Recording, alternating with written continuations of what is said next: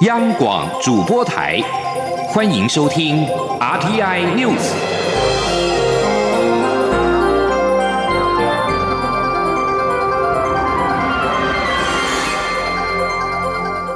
听众朋友您好，欢迎收听这节央广主播台提供给您的 RT News，我是张顺祥。蔡英文总统表示，有媒体说分红不如减税，他要再次强调，已经帮年轻人减税了。今年五月缴税的时候，大家应该就会有感。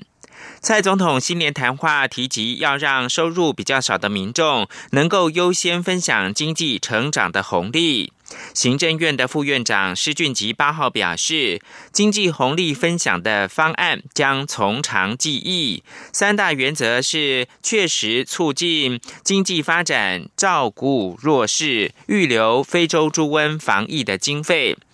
苹果日报报道，业界认为这次税收超征是因为企业营所税从去年的百分之十七提高到二十，如果要发红包，不如检视税制。蔡总统在八号晚间脸书发文回应表示，所得税的门槛从新台币三十点六万元提高到四十点八万元。以后只要个人年薪在四十点八万元以下，就不用缴所得税；也就是月薪若在三万以下，就不需要缴交所得税。四口家庭如果有两位五岁以下的子女，年薪一百二十三点二万元以下，也免缴所得税。蔡总统表示，更重要的是，也提高了四大标准扣除额。今年开始，标准扣除额从九万提高到十二万元，薪资特别扣除额从十二点八万元提高到二十万元，幼儿学前扣除额从二点五万元提高到十二万元，身心障碍特别扣除额从十二点八万元提高到二十万元。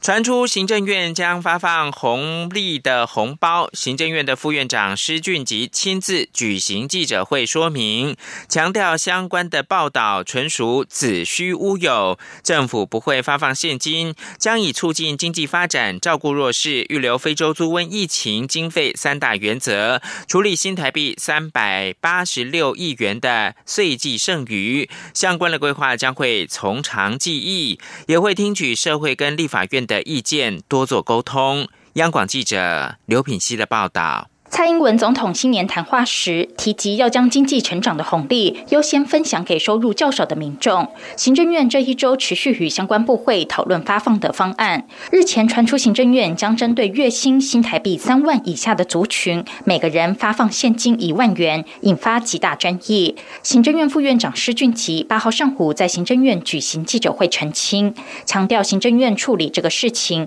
一定会从长计议、谨慎周延，听取社会与立。法院的意见，并多做沟通。根据财政部初步估算，前两年的税计剩余共有三百八十六亿。施俊吉指出，行政院将以三大原则处理这笔税计剩余，包括促进经济发展、照顾弱势与扶老西幼，以及为非洲猪瘟防疫预留经费。针对媒体报道月薪三万元以下发放现金一万元，施俊奇强调，相关报道纯属子虚乌有。政府不是发放现金红利，也绝不会举债，不会破坏财政纪律，更非劫富济贫，而是要照顾弱势。他说：“第一个，本案绝对不会举债；第二，本案绝对没有破坏财政纪律；第三个。”本案绝对绝对不是负所得税，就是说不要把钱发还给人民。本案绝对不是负所得税，所以许多媒体报道的什么三万元以下的每人发还一万元，纯属子虚乌有。再来，本案绝对不是积贫济富，本案是要照顾弱势。施俊奇表示，行政院以三大原则处理这笔税计剩余，一定会让受众非常清楚，行政成本也会很低，而且这是一次性的支出，并非经常性。在预算编列上，也绝对尊重体制与法规。他指出，由于今年度预算已经进入协商总结阶段，因此税计剩余的规划将在明年度预算中编列。杨广记者刘聘熙在台北的采访报道。关注的是非洲猪瘟的疫情。桃园市观音区的树林溪八号又有民众通报，发现了两只的气死猪。发现的时候被装在米袋内捆绑丢包。从外观初步研判，气死猪应该没有染上非洲猪瘟。桃园市政府动物保护处已经将检体送验。桃园市目前四百场的养猪户，已经有十场的养猪户表明要离场，严防非洲猪瘟。行政院长赖清德八号邀集各县市政府沟通厨余去化的事宜。赖清德在会中表示，地方政府应该确实的盘点养猪场使用的厨余量、厨余禁养之后的厨余量，中央尽量的补助设置堆肥厂。而为了全力防堵，农委会在八号也首次的召开专家会议应应。由于农历春节即将到来，在中国经商跟就学的台生也会陆续的返回台湾，不少专家对于检疫犬执行勤务能量是否充足提出了质疑。农委会目前是规划从中国入境来台的班机，行李的转盘将集中在两到三个，将检疫犬的战力集中，借由动线的调整，让检疫犬跟人力的配置能够达到最有效化。预计这两天就会跟民航局讨论定案，就可以执行。记者陈立信宏的报道。尽管农委会不断强调查验旅客是否有携带农产品入境以 X 光机为主，检疫犬为辅，不过台湾的国境大门桃园机场却因为旅客的手提行李都没有经过 X 光机，只能靠检疫犬择机嗅闻，被农委会认为是防疫的一大漏洞。农委会副主委黄金城说：“那桃园机场就是有一个缺点。”就是手提行李没有经过 X 光机，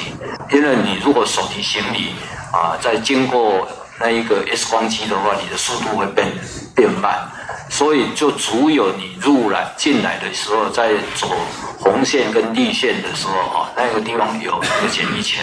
啊，那检疫钳的话，我们知道现在的就是变成没有达到百分之百，所以它是一个抽验，我们只是把那个抽验的比例啊，把它提升而已。根据农委会的统计，目前台湾检疫犬的数量在亚洲国家算是名列前茅。日本只有二十多只，中国则是连一只都没有，台湾则共有四十七只。桃园机场算是重兵部署，就占了二十五只，超过半数。不过检疫犬工作三十分钟就得休息，以目前的能量，仍是相当吃紧。黄金城说。如果在做护照、在签证进来，在护照签证的地方哈，就每一个关口都有一条狗在那地方，连一个都逃不过了，哦。可是我们现在检疫前就没有没有那么多哦，就是这个是一个很大的一个一个问题。因为假设检疫前就站在那一个护照签证的那个地方嘛，每一个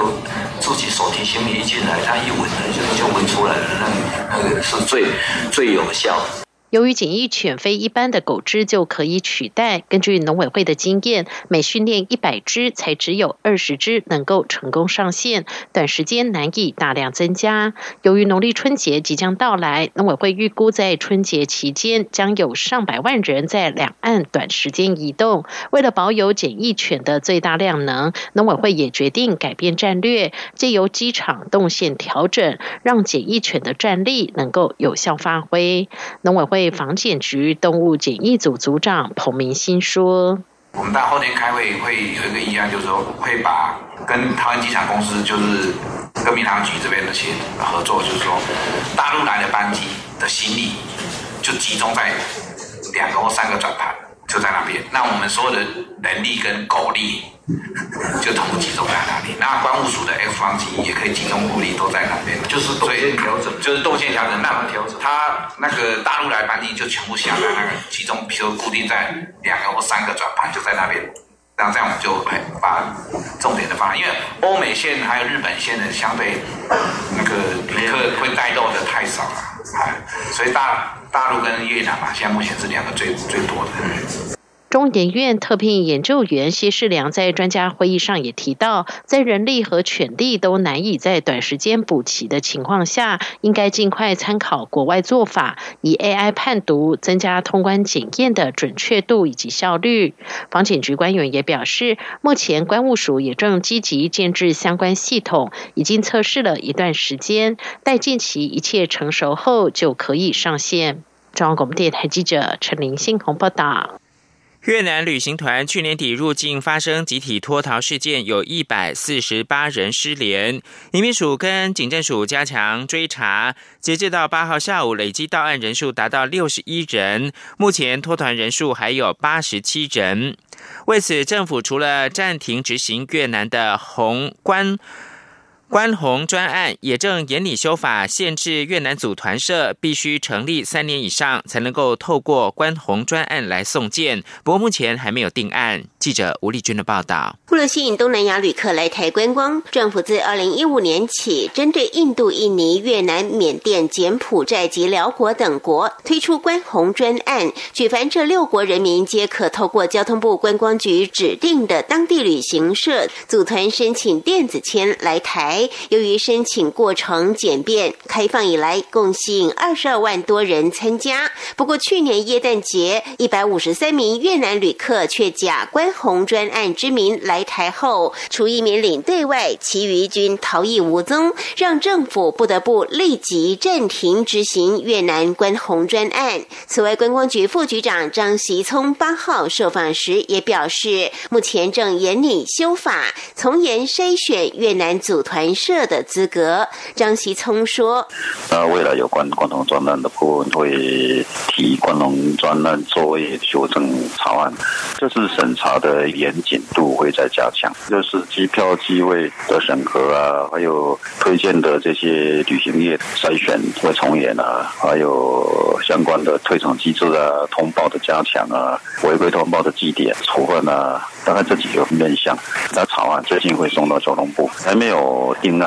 台湾国际观光救援服务协会理事长许高庆也透露，关宏专案二零一五年十一月推出时，合格的越南组团社只有十家，但是政党轮替之后，政府积极推动新南向，也因此逐步放宽审核越南组团社资格，导致现在已高达一百零二家。以这次大脱逃案的越南组团社为例，就是去年十一月。才成立的旅行社，因此目前政府也在严拟限制越南组团社需成立三年以上，使得透过关红专案送件。虽然政府暂停执行越南关红专案，以冲击到寒假及过年期间想来台的越南旅客，不过捅出这么大的漏洞后，短期内也只能循一般管道慢慢消化。中央广播电台记者吴丽君在台北采访报道。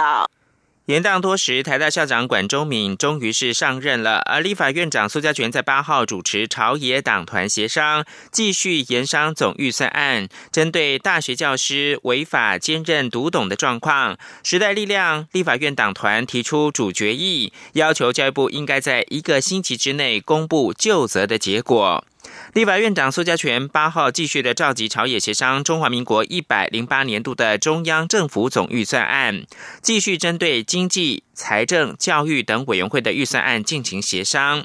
处理到教育部的预算的时候，苏家全表示，如果没有牵涉到隐私权的问题，立委的要求资料教育部就应该提供，怕揭露怎么有资格当老师？所以不要用隐私权帮违法兼职的教师，教育部有义务要揭露。立法院是从七号下午开始，针对八个委员会所属的预算案进行协商。大概在八号的晚间十二点，也就是今天凌晨，完成了五个委员会相关预算案的协商，将继续针对交通委员会、司法及法制委员会、社福及卫环委员会所属的预算案协商。而全案呢，还是要经过院会的宣读确认。行政院主计总处公布去年十二月消费者物价指数 CPI，较上年同月跌了百分之零点零五，是二零一七年十月来首次转为负成长。全年物价则成长百分之一点三五。主计处表示，十二月物价负成长主因是油价下跌，香烟的涨幅缩小。整体而言，物价还是稳定跟温和的，没有通缩的疑虑。请听记者。杨文军的报道。主机总处八号公布去年十二月消费者物价指数 CPI，较上年同月跌百分之零点零五，是二零一七年十月以来首次转为负成长。全年物价成长百分之一点三五，较原本估测的百分之一点四三低。主机处分析，十二月物价转成负成长，主要是原油价格由涨转跌，香烟涨幅持续缩小，但物价仍是温和稳定，没有通缩疑虑。主机总处专门委员徐建中说：“这油料费呢，是从十一月的上涨百分之七点六二，那转成下跌百分之零点三三哦。那香烟的部分呢，在十一月的话呢，是还是上涨百分之七点二零，到了十二月呢，它的一个涨幅呢，已经缩到百分之三点二一。哦，所以这两个因素呢，会使得这个 CPI 的部分呢，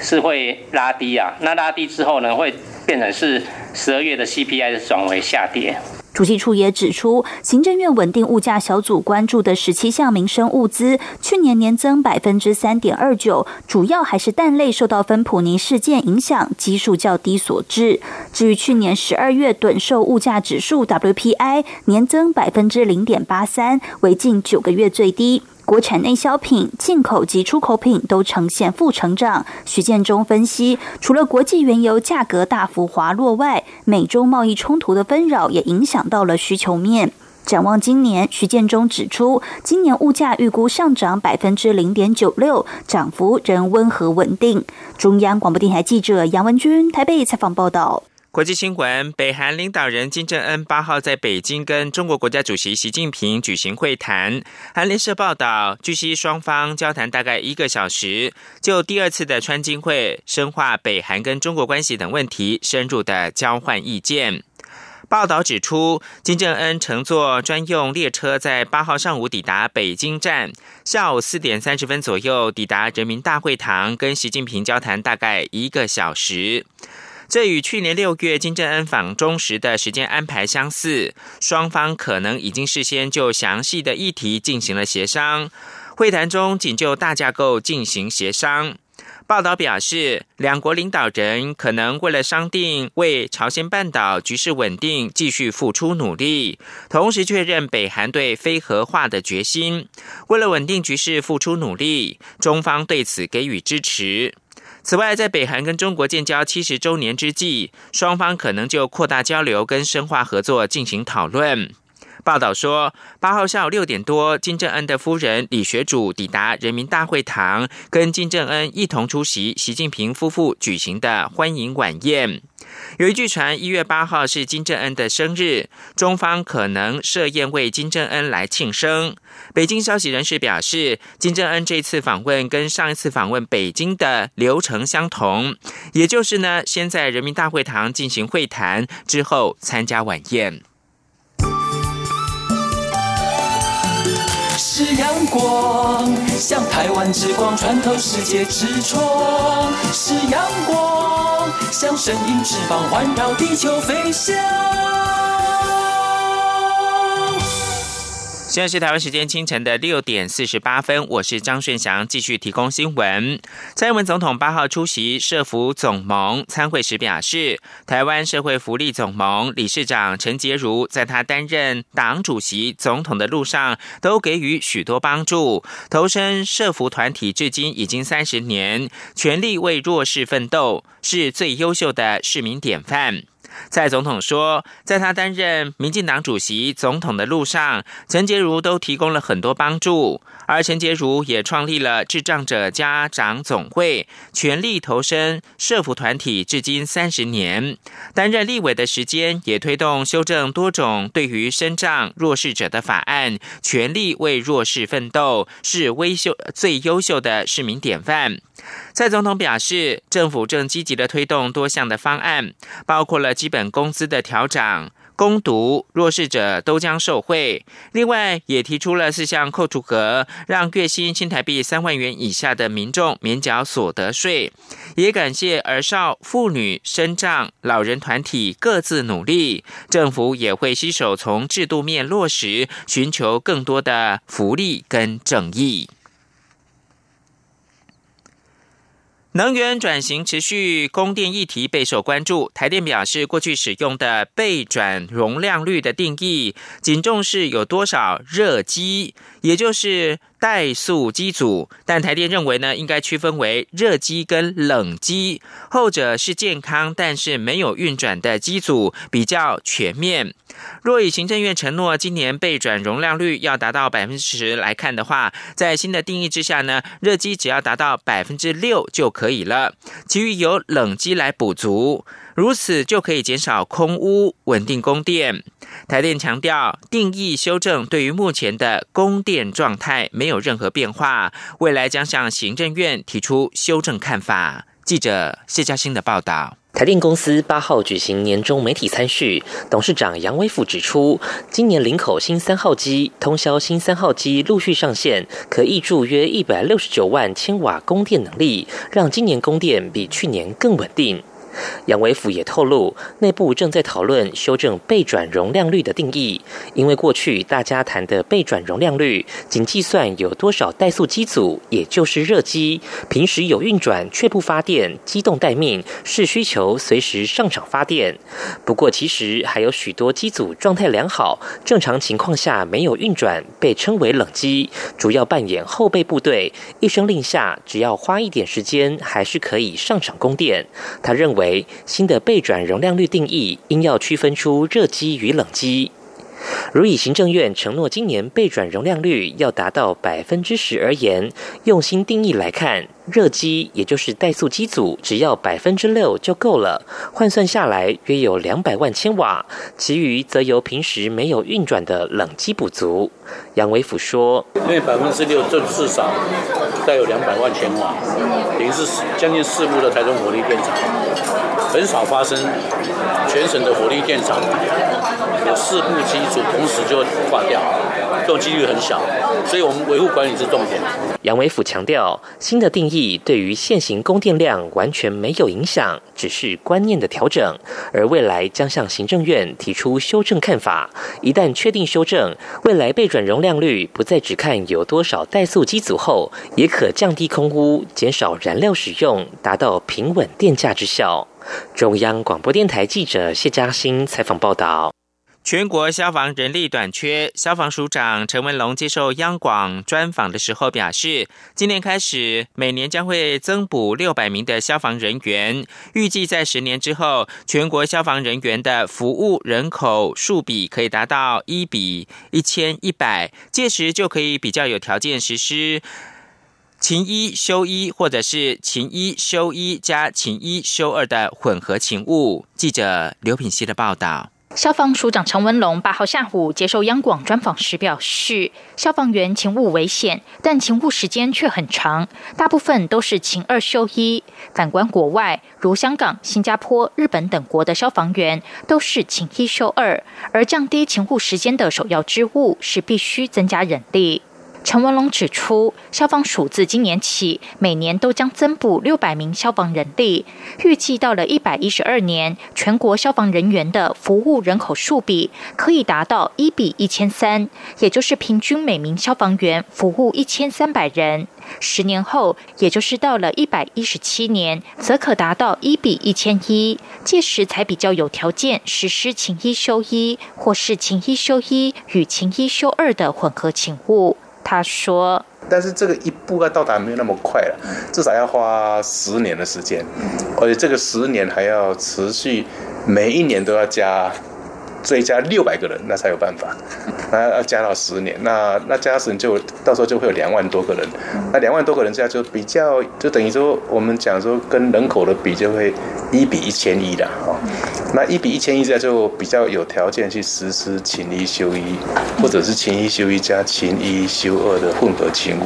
陈文龙表示。目前每年消防员退离人数大约三百人，加上每年要增补六百人，一年必须培训九百多人。消防署已经在去年扩充训练中心的容训量，增加到一千三百零四人，因此相关培训设施都已经足够。此外，陈文龙指出，现在法规明定消防车、救护车的人力配置，但许多员额被挪用到一一九勤务中心或是其他单位，导致第一线消防人力更加不足。因此，消防署将根据各地人口、一一九通报量等，定定消防员额需求基准，让地方消防局能够根据这套法规，向县市政府争取预算员额。央广记者刘聘熙在台北的采访报道。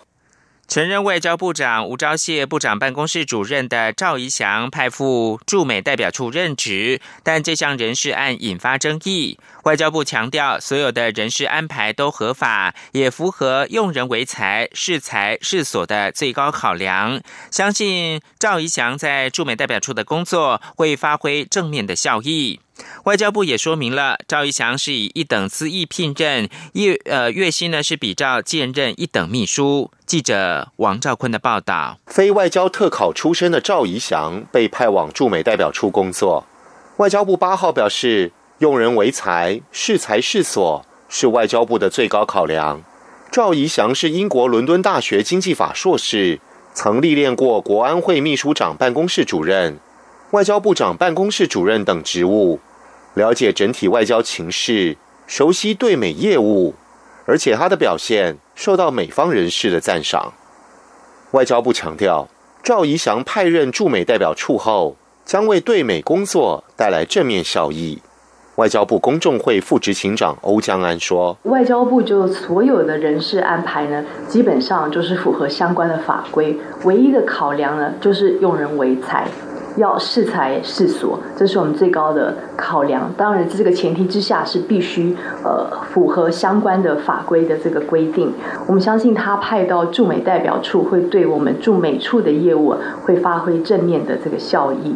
媒体报道指，赵怡翔将担任驻美处的政治组组长。外交部仅回应此人的工作内容要由驻美代表处核定。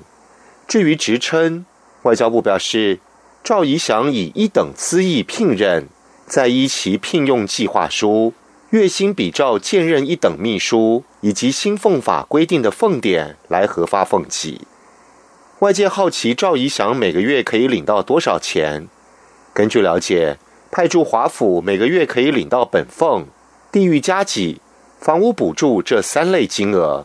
许多媒体报道说，每个月可以领到八千多美元。这个数字大致正确，但具体金额仍因放点而有差异。实际内容只有看过契约的人才会知道。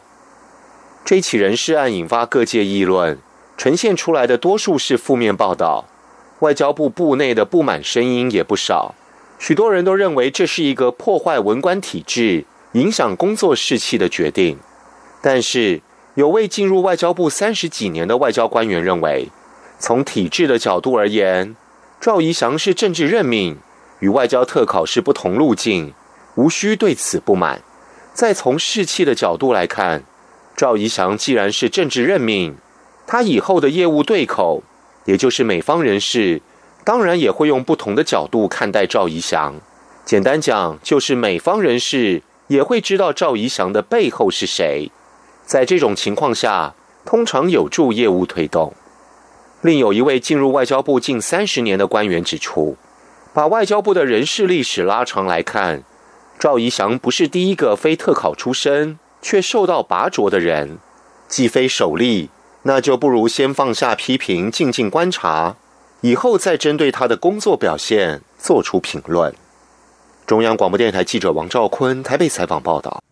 最后提供给您是美国总统川普八号表示，美国跟中国在北京举行的贸易会谈进行的非常顺利。同时呢，这项原本举行两天的会谈，九号将继续进行，进入到没有事先安排的第三天。川普在推特发文说，与中国的会谈进行的非常顺利，但他没有提供进一步的讯息。美方领导谈判小组的贸易代表署的发言人表示，九号将会继续谈。然后可能发表声明。美中这两个世界最大经济体希望能够谈成协议，化解双方的贸易争端。美国能源部的助理部长温伯格在代表团下榻的饭店告诉记者，七号展开的这项会谈进行得很好，但是拒绝答复问题。以上新闻由张顺祥编辑播报。